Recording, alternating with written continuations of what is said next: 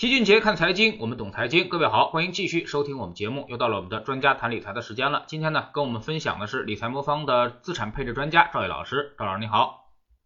齐老师好，各位观众听众朋友大家好，我是赵毅。嗯，最近呢，著名的桥水基金达利欧啊表示啊，现金就是一个垃圾啊。那么投资者持有现金还不如持有比特币啊。那么很多人也都在争议啊，那么比特币到底能不能算是一项资产呢？啊，赵毅老师给我们解释一下。好的啊，比特币啊，最近几年涨得非常好啊。其实我们分析呢，它有几方面原因啊，包括基本面原因、资金面也都有也都有影响啊。基本面方面呢，这个达里奥大家知道啊，他就是桥水基金的一个创始人，他今年啊七十二岁，根据那个彭博亿万富翁的指数啊，他的身价大概是一百五十六亿美元。他自己就表示啊，他有一部分的钱啊，其实投入了比特币里面。不过呢，他对比特币的定义还是非常明确的，就是说他把比特币啊当做对黄金投资的一种部分的替代啊，而且它只占他个人黄金投资里面很小的一部分，并且呢，它黄金呢相比于其他资产呢又只是一小部分，所以整体来说呢，达达里奥对这个比特币的定义定义还是比较清晰的啊。达里奥对全天候策略，我们之前也说过了，它主要的这个啊意图呢也是包括股债商品啊对冲对冲的关系。那和我们的这个智能组合的整个理念是比较接近的，我们里面也配置一些黄金，主要也起到这么一个目的。但是呢，早在这个二零一八年的时候啊，达利奥就说过啊，如果你持有现金呢，你会觉得自己非常愚蠢啊。相较而言，和现金相比呢，达利奥显然更愿意持有，比如说黄金啊、比特币这种资产。究其原因呢，就是说比特币啊和现金相比啊，它最重要的一个吸引力啊，其实还是来自于它的一个有限性，或者说它一个限量的性。目前呢，比特币根据它那个算法，它全球范围内呢只有两千一百万枚左右，并且一部分呀也已经丢失了，所以市场上现在最多也就剩两千万个。啊，在这种货币政策呀持续货币超发的一个情况下，持有现金是愚蠢这个说法其实是有一定根据的。毕竟啊，达里奥也曾经说过，我们为什么要持有一个这个政府可以无限印制的一个资产呢？它指的其实就是现金啊。啊，这个现金的价值啊，从历史上看啊，不论从啊，逻辑上啊，还是从历史表现上啊，这个贬值啊，其实都是一个必然啊。从历史上看啊，全世界各国的这个现金啊啊购买力其实都是贬值的，这个是一个我们可以从数据上可以看到。另外，从逻辑上说呢，为什么说它是一个必然呢？其实大家可能之前听过啊，美联储有一个货币政策的目标啊，叫通胀的目标，是一个百分之二的一个概念。但是现在美国的这个短期利率啊，只有零左右。但它设定的目标是百分之二呢，就意味着这个政府呢实际上是有意的要让大家手中的现金去跑出通通胀的啊，因为只有这样呢，社会中的一个成员呢才有动力去消费，因为你如果今天不消费呢，明天买到东西可能就更少了。其次呢，大家才会有动力去工作，因为你手中的资产呢逐渐贬值的过程中啊，你就必须要不断去工作，为你自己产生一个现金流。最后呢，就是还是逼着大家可能会去投资，因为你如果你自己不消费啊的话的话。让你贬值，那你就必须要把钱啊借给，比如更有生产力的一些其他人，这样子呢，也从另外一方面呢，能促进我们全社会的一个发展，哎，这就是我们这个货币贬值的一个逻辑。事实上呢，在美国七八十年代了的通胀曾经达到百分之二十左右啊，啊，这个环境里所有的大类资产表现都是不好的，只有黄金这种资产表现是好的。啊，也正因为这样呢，就是比特币和黄金它都有一些有限性的这么一个优势，能够抵抗政府的一个货币超发，所以呢，它也就是啊，从基本面上具备了一定的吸引力。那这也是达里奥呢看好它的一个比较重要的原因。当然了，抵御通胀这方面的特点呢，其实只是从基本面上来讲，光靠这些因素呢，其实是不足以解释为什么比特币啊这么快的快速的一个价格上涨啊，在最近几年。其实啊，这么快的一个价呃价格上涨的背后呢，还是或多或少都会有一些交易行为的一个原因，也就是说有一定的投机因素在里面的。我们之前讲过啊，一些不产生现金流的一个资产其实是没办法估值的，因为它的价格啊只取决于啊大家怎么看它啊。比如说我们说债券，它是一个典型的产生现金流一个资产。那从某种意义来说呢，它只要产生现金流，我从某种意义来说，我可以不太在意它的估值，或者我对它估值可以更准确一点。为什么呢？因为我不管大家怎么看待它，我持有到期，至少我能拿到一个确定的一个收益。但是对于比特币这种资产来说呢，它你持有个五年、十年、五十年，它都不会给你产生任何的一个现金流啊。所以呢，这最近的一个价格上涨，其实本质上来说还是大家逐渐对它产生了一个信仰，并且呢，很明显的是有啊增量资金的一个进入。比特币啊，最近几年其实是个逐渐进入大家视野的一个过程啊啊，从中啊吸引了不少的一个增量资金啊。啊，英国的一个金融行为监管局啊，他做过一次一个研究啊，就是说今年啊，包括这个英国人啊持有包括比特币在内的一些这个加密资产啊，成年人啊，从去年的一百九十万增长到今年的二百三十万，一年之间呢增长了百分之二十。另外呢，听过加密货币的这个成年人的比例啊，也从去年的百分之七十三上升到了百分之七十八，并且呢，最有意思的一点呢，就是说去年呢，还有接近百分之四十七的人呢，认为这个加密货币啊或者比特币啊，它其实是具有博彩的一个属性的，但是今年呢，这个比例下降到了只有百分之三十八，也就是说啊，越来越多人呢，把它呢视为一个主流投资的一个补充和一个替代。所以呢，总结来说呢，说虽然比特币它有一个内在价值呢，但是最近几年的表现呢，我们是可以明显的看到是典型有投机行为在里面的啊。毕竟呢，在这个市场中，像那个达利奥这样的坚持长期持有的这种理念的这个投资人呢，还是比较少的。市场上充斥的还是大量的一个投机行为。我们个人投资者呢，在参与这个过程中呢，也要充分意识到这个风险。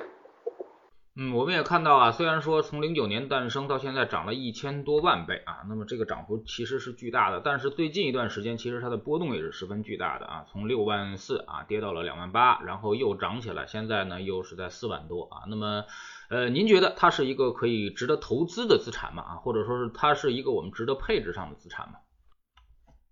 好的，这个比特币啊，过去虽然涨势特别好啊，但是我也希望在这跟大家强调一下，它是存在一些。固有的缺陷的，其实并不适合大家大量的持有啊。其实最大的一个风险啊，就是说比特币啊存在的可能无法兑换兑换我们法法定货币的一个风险。其实达里奥最近也说过啊，就是说他虽然持有了一部分比特币啊，但是他是相信啊，如果比特币继续的扩张的话，政府呢是有能力杀死比特币的，因为呢政府呢是随时可以切断数字货币和法定货币之间的兑换的联系了。啊，我们就说特斯拉好了，对吧？特斯拉大家知道，前段时间他说他收比特币，对吧？但是呢，特斯拉它有有可能能在它的造车啊、营销的全过程都用比特币去进行价值交换嘛？其实是很难做到的。比如说，供应商可能不愿意接受比特币，员工也可能不愿意接受比特币。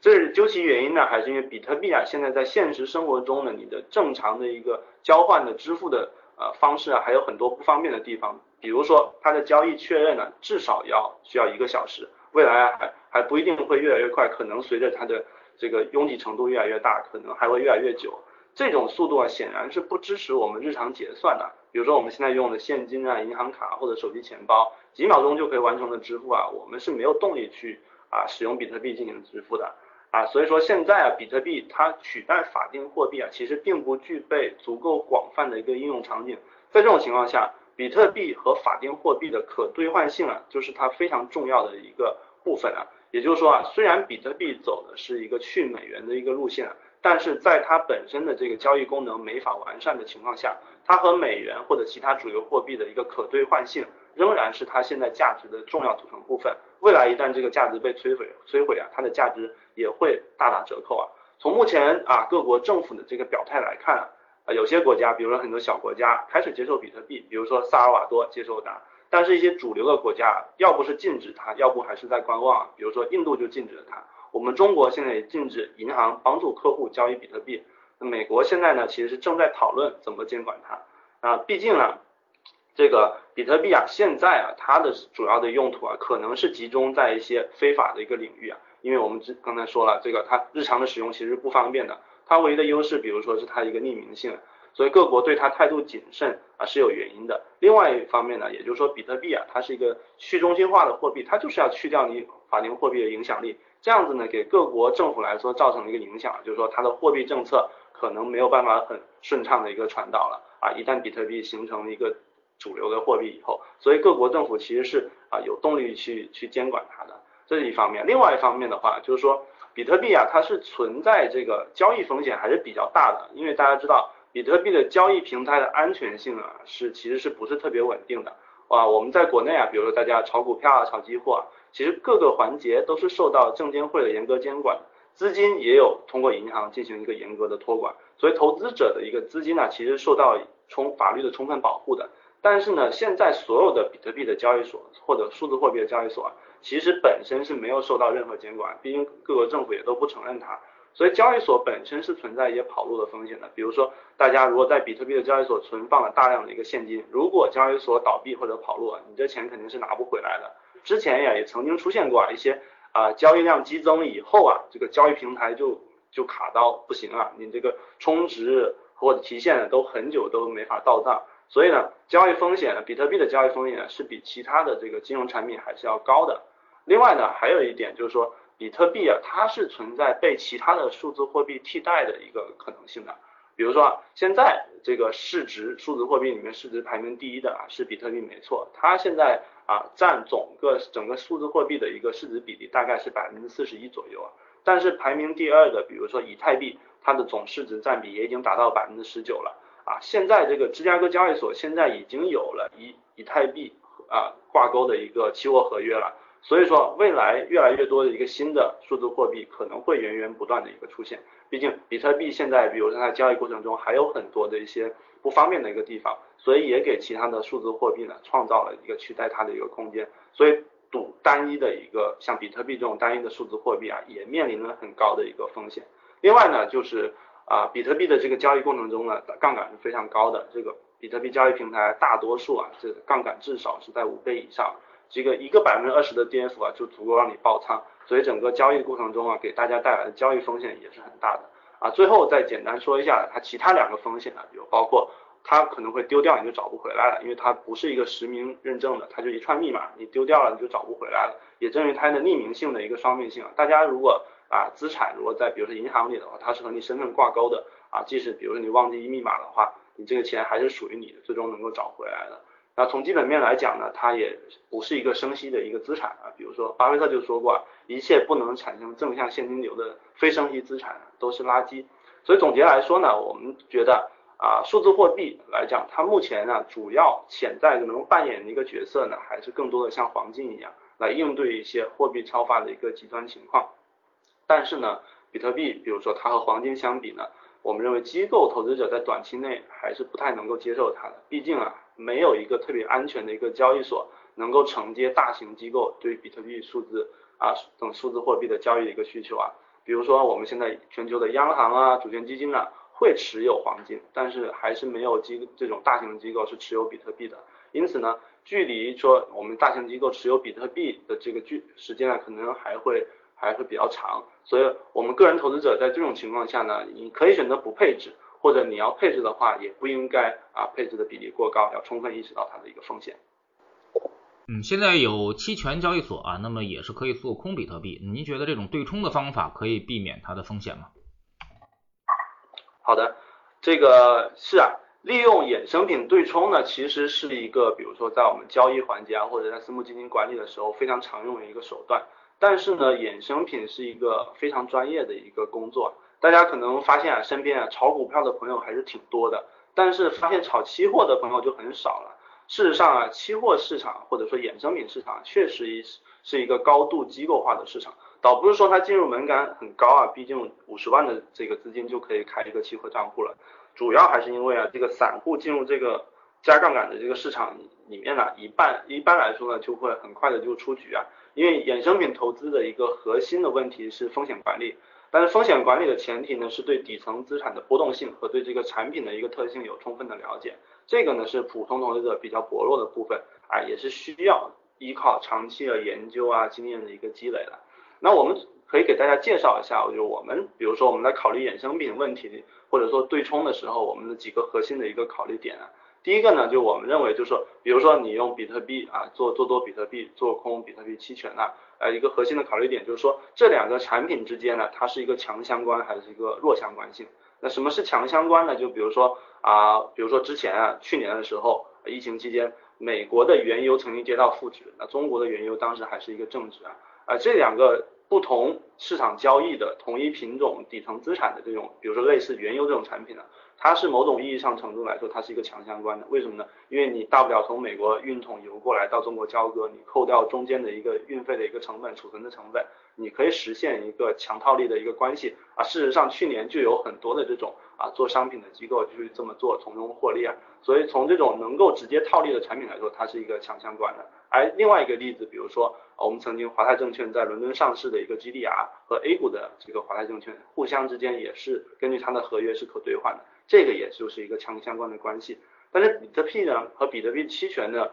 这个关系来说啊，它其实是一个典型的弱相关的关系，就是说它相关性没有那么强。它本质的原因是因为啊，期权它其实是一个特殊的衍生品啊，就是说期权和这个底层资产的这个相关关系啊，是每天随着市价波动在变动的。有的时候它们的相关关系是一比一啊，这时候我买一个比特币啊，做空一一手期权啊就可以对冲了。有的时候呢又会变成一比二，甚至一比零点五，它这个波动期间呢是需要非常精确的一个测算的啊，事实上它是需要经过严格的动态一个监控的啊。期权定价理论啊，大家大家可能会听过啊，其实是金所有金融衍生品里面啊最复杂的一个模型啊。成功提出这个模型的这个三位美国的数学家也获得了九七年的诺贝尔经济学奖。所以期权这个工具呢，其实它是非常专业的，它需要你甚至需要你每天去盯盘，所以绝大部分时间呃可能很多人是没有这个时间的。你一旦操作不慎呢，就可能会爆仓，你反而起不到一个对冲的一个效果。另外呢，就是说。第二个核心的考虑点呢，就是我们要考虑两个市场之间是不是有比较明显的一个流动性差异啊。举举个例子啊，比如说美国国债市场上，它有美这个美国国债，还有这个美国国债期货。那这两个产品呢，它其实是一个强相关的一对产品，因为这个未来呃国债期货交割的时候，就是拿美国国债现货去进行价格交割啊，所以它这个相关性肯定是一个。啊，比较强的一个关系，但是因为一些流动性的问题啊，两个市场就是现货和期货市场可能存在流动性不对称的一个情况，在一个极端情况可能会发生这个远大于合理区间的一个偏离。这个事情呢，在啊去年的新冠疫情期间三月份的时候，在美国市场也发生过啊，现货期货价格啊拉放宽到一个历史非常极端的一个情况。这种时候呢，如果你的仓位过大的话，你也可能会面临一个爆仓的一个情况。啊，最后呢，就是说核心我们还是需要考虑，就是说两个市场是不是存在一些交易规则的一个不同，比如说两个强相关的产品，流动性也充裕的情况下，呃，你在做这个对冲交易的时候，依然可能会爆仓。我们举个例子啊，比如说我们，呃，我们做 A 股，A 股的交易，然后比如说我们用 A 股的股指期货进行对冲，因为 A 股我们的资金是要 T 加一才能赎回的，所以一旦就是出现一种极端情况啊。呃，市场出现暴涨暴跌，你很可能就是说期货那端已经爆仓了，但现货这个资金呢还来不及打入保证金，这种时候你可能会在市场来回冲击的情况下两边损失，最终呢造成你的策略失衡啊啊，造成很大的很大的一个损失。所以我们在考虑这种类似对冲交易的时候，还是要充分意识到啊，其中呢可能会啊隐藏了我们种种意想不到的一个风险的。所以作为个人投资者啊，我建议大家还是把握好一个原则。就是不了解的市场啊，不进行参与啊啊，不了解的产品啊，要也不进，也不要进入场啊，避免造成一个啊意料之外的一个损失。嗯，那您直接回答这个问题，就是说它这个比特币能不能替代黄金啊？那么作为这个平衡型资产，比特币来来讲呢，其实我我觉得比特币和黄金来说呢，它两个其实是存在可能啊替代性的，但是呢。现在一个问题就是说，黄金它存在的历史比较长，就是黄金这个资产本身也是没没有什么价值的，只不过呢是过去啊一百多年的时间啊，比如说在美元成为啊这个国际货币之前，大家就一直使用的黄金，所以它这个信仰相当于存在的比较长的一个时间。所以比特币呢，我认为未来它可能存在啊这么一个作用，但是呢中间的不确定性因素太多了，因为信仰这个东西呢，我们是很难去评估的。比如说我们一百年后回头来看，而可能比特币把大家把它当做了一个新型的一个黄金，但是现在来说呢，因为它可能还存在很多其他数字货币的一个竞争，所以啊这个我觉得风险还是比较大的。从目前角度来说的，不论是从它的基础设施啊、交易的安全性来说，都有非常大的一个提升的。一个需求还有空间，所以现在来说呢，啊，我们目前来看呢，黄金依然可能还是比比特币更加稳妥的一个产品。嗯，那么站在家庭资产配置上啊，那么我其实也是不建议大家去买这个比特币的啊，因为这东西呢，其实说白了。太多的价值是没有的啊。那如果你替代黄金的话，那么现在似乎也不是一个呃平衡资产的一个很好的时间啊。那么赵毅老师呢，在理财魔方是管理这个呃资产配置的，也有很多经验啊。那么有没有哪些是我们能够现在去做的这些资产配置啊？可以给我们分享一下。好的，这个我们在做资产配置的时候啊，大家知道我们理财魔方啊遵循的一个基本的原则啊，就是说，呃，首先呢，我们还是跟大家是说，首先识别合适的产品，推荐合适的产品是一个非常重要的一个第一个步骤啊。比如说，我们推荐的产品的一个原则就是要符合用户的一个风险偏好，我们不推荐风险过高的一个产品，即使我们一些风险十的产品呢，也不全是这个股票的组合啊。其次呢，就是我们的策略上的要求还是比较严格的。啊，我们的策略主要是两个大逻辑啊。第一个大逻辑就是说，我们是一个全天候策略啊，资产均配，我们之前也反复提到了。另外一个大原则就是我们还是追寻的一个底线的一个思维啊。比如说，我们所有的策略都需要经过零八年啊、一五年这种极端情况考验。原因是这样的，就是说我们其实对绝大部分人来说啊，其实是大概三十岁的时候开始积累财富，所有人开始有可投资的一个资产。然后到七十岁的时候退休，或者说精力跟不上了，我们把资产委托给别人，所以我们自己管理资产的这个时间跨度啊，大概可能会有三十到四十年啊。但我们认为呢，这个四十年的这么足够长的时间内呢，发生极端情况的这个啊可能性几乎是一个百分之百，就是说你你必然在你自己管钱的这段时间内呢，会遇上一次金融危机。所以呢，我们所有的策略呢。我们认为都必须考虑这种极端情况啊，因为只有在极端情况下还能够起到作用的一个策略呢，我们才才认为呢它是一个有价值的一个策略。那最后呢，就是说我们这一套啊逻辑和理论和产品啊建立以后呢，我们是希望和用户保持一个比较高频次的一个沟通啊，因为我们认为只有啊认可了这个理念呢，你才可能真正做到一个长期持有啊。所以从公司的角度呢，我们会有一些专属的客户服务啊。啊，我们投资团队呢也会每周啊以周频呢和大家在线上或者线下啊交流，回答各种各样的问题啊。所以我们希望呢是通过我们产品啊服务全套的这个方案呢，帮助大家这个啊获取一个比较好的一个长期收益。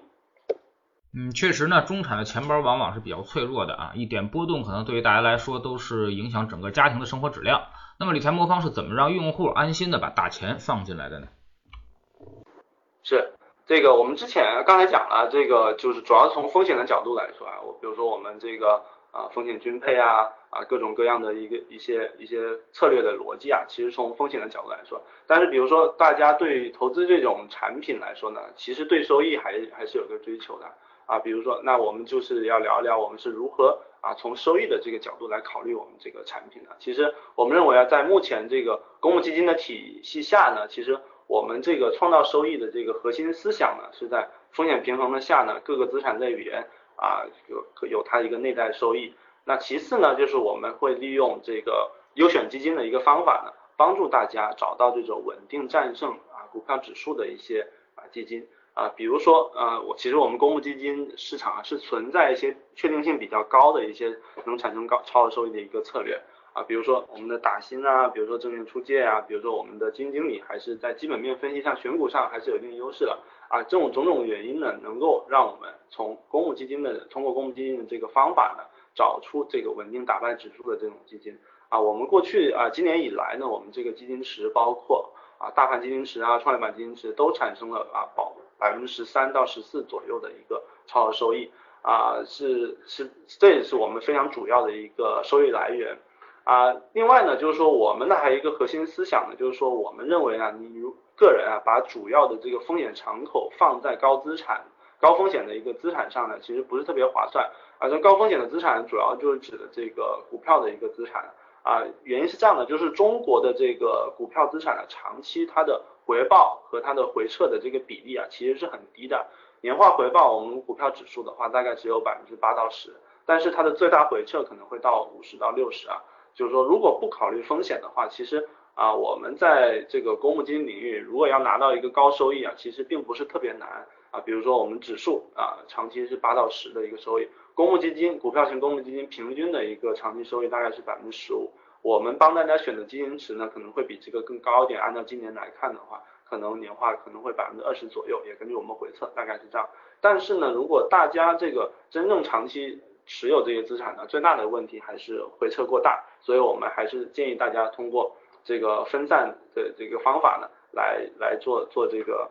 配置会比较好一点啊。另外呢，就是说如果大家要坚守在这个公募基金的这个领域里面呢，还想要超过，比如说年化超过百分之二十，甚至接近达到三十到四十的这么一个收益的话啊，就会需要啊有很多的一个择时啊或者轮动的这么一些啊策略在里面。但是具备这个投资能力的人呢，其实比较少。这个公募基金领域呢，这个能把择时轮动做好的人也比较少。嗯，巴菲特都不能进入择时啊，否则他也回撤也不会啊这么大了。所以呢，我们的建议是说，如果还要获得更高的一个收益的话，大家可以考虑一下公募基金之外的一些策略，比如说现在比较流行的一些高频量化的一个策略，它是可以帮助和创造一部分独立的一个收益来源的。但是呢，这些策略呢，往往只往往只能在私募基金里面去执行。那私募基金呢，是需要大家仔细的去了解和甄甄甄别啊，毕竟这个市场上私募基金比公募基金的还多，鱼龙混杂，所以风险也是比较高的。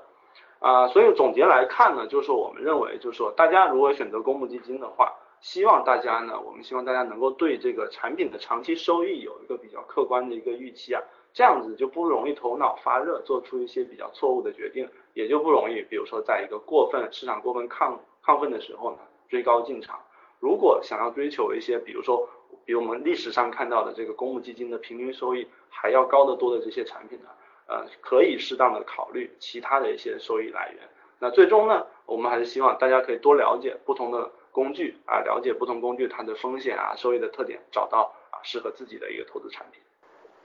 那你们是不是能够对于高净值啊，比如说高净值客户可以承担更多风险的这些用户啊，找到他们更匹配的产品呢？是的。啊，对于高净值的用户呢，天然来说，我之我们之前提到的，比如说我们可以用啊私募基金的一个形式，可以产生一些啊额外的一个好收益。比如说我们之前讲的，我们全天候的配置啊，包括我们拿到的收益，其实就是股票的收益、债券的收益对冲的风险以后呢，在各个资产里面做增强。但是呢，我们是不是能够寻找一个和股票相关性也更低一点，和债券相关性也更低一点的一个资产呢？其实就是说啊，这类的资产呢，可能我们需要通过一些交易啊、对冲的一个形式来构造出这么一个策略和一个资产。所以呢，啊，天然来说，比如说私募高净值个人啊，他可能就是符合一些私募基金的一些啊购买条件。在这种情况下呢，我们会把这个更多的工具纳到我们的这个配置体系来，比如说。在啊，比如说在全天候的策略下，你股票、债券、商品已经均配的情况下，但是还是存在一种情况，就是说，比如说股债同跌啊，这种情况历史上也发生过啊。虽然说我们认为它长期这个持续时间不会特别长，因为货币长期是一个超发的，但它毕竟还是会有回撤和波动，也毕竟历史上，比如说去年新冠疫情的时候，也确实发生过这种情况。那我们是试图呢，可以通过公募基金以外的一些资产呢。啊，去寻找说有没有什么样的一个策略呢？是在股债同跌的情况下，还能够给大家产生一些对冲的。所以相当于大家这个收入水平越高或者资产量越大的这种高净值个人呢，是我们是可以有办法通过啊更丰富的一些资产的配置的手段，还有一些策略的手段，帮他创造比只投在公募基金里面啊更好的一个收益的。好，非常感谢赵毅老师啊。那么我们还是说，投资呢是一个非常专业的事儿啊。其实你说不炒股票啊，那么做基金就能赚钱了吗？啊，其实现在公募基金得有六千到八千只啊，那么很快就能过一万只。私募基金已经是一万几千只了啊，那么这些基金呢数量呢可能比股票还要多，所以说如何选择基金啊，如何选择自己合适的资产啊，包括其他的一些另的一些资产可能会更加的复杂啊，所以说还是专业的人干专业的事儿啊，希望普通投资者呢也能够通过专业投资的这些机构啊，帮我们实现稳健的盈利。非常感谢赵毅老师，再见。谢谢齐老师，再见。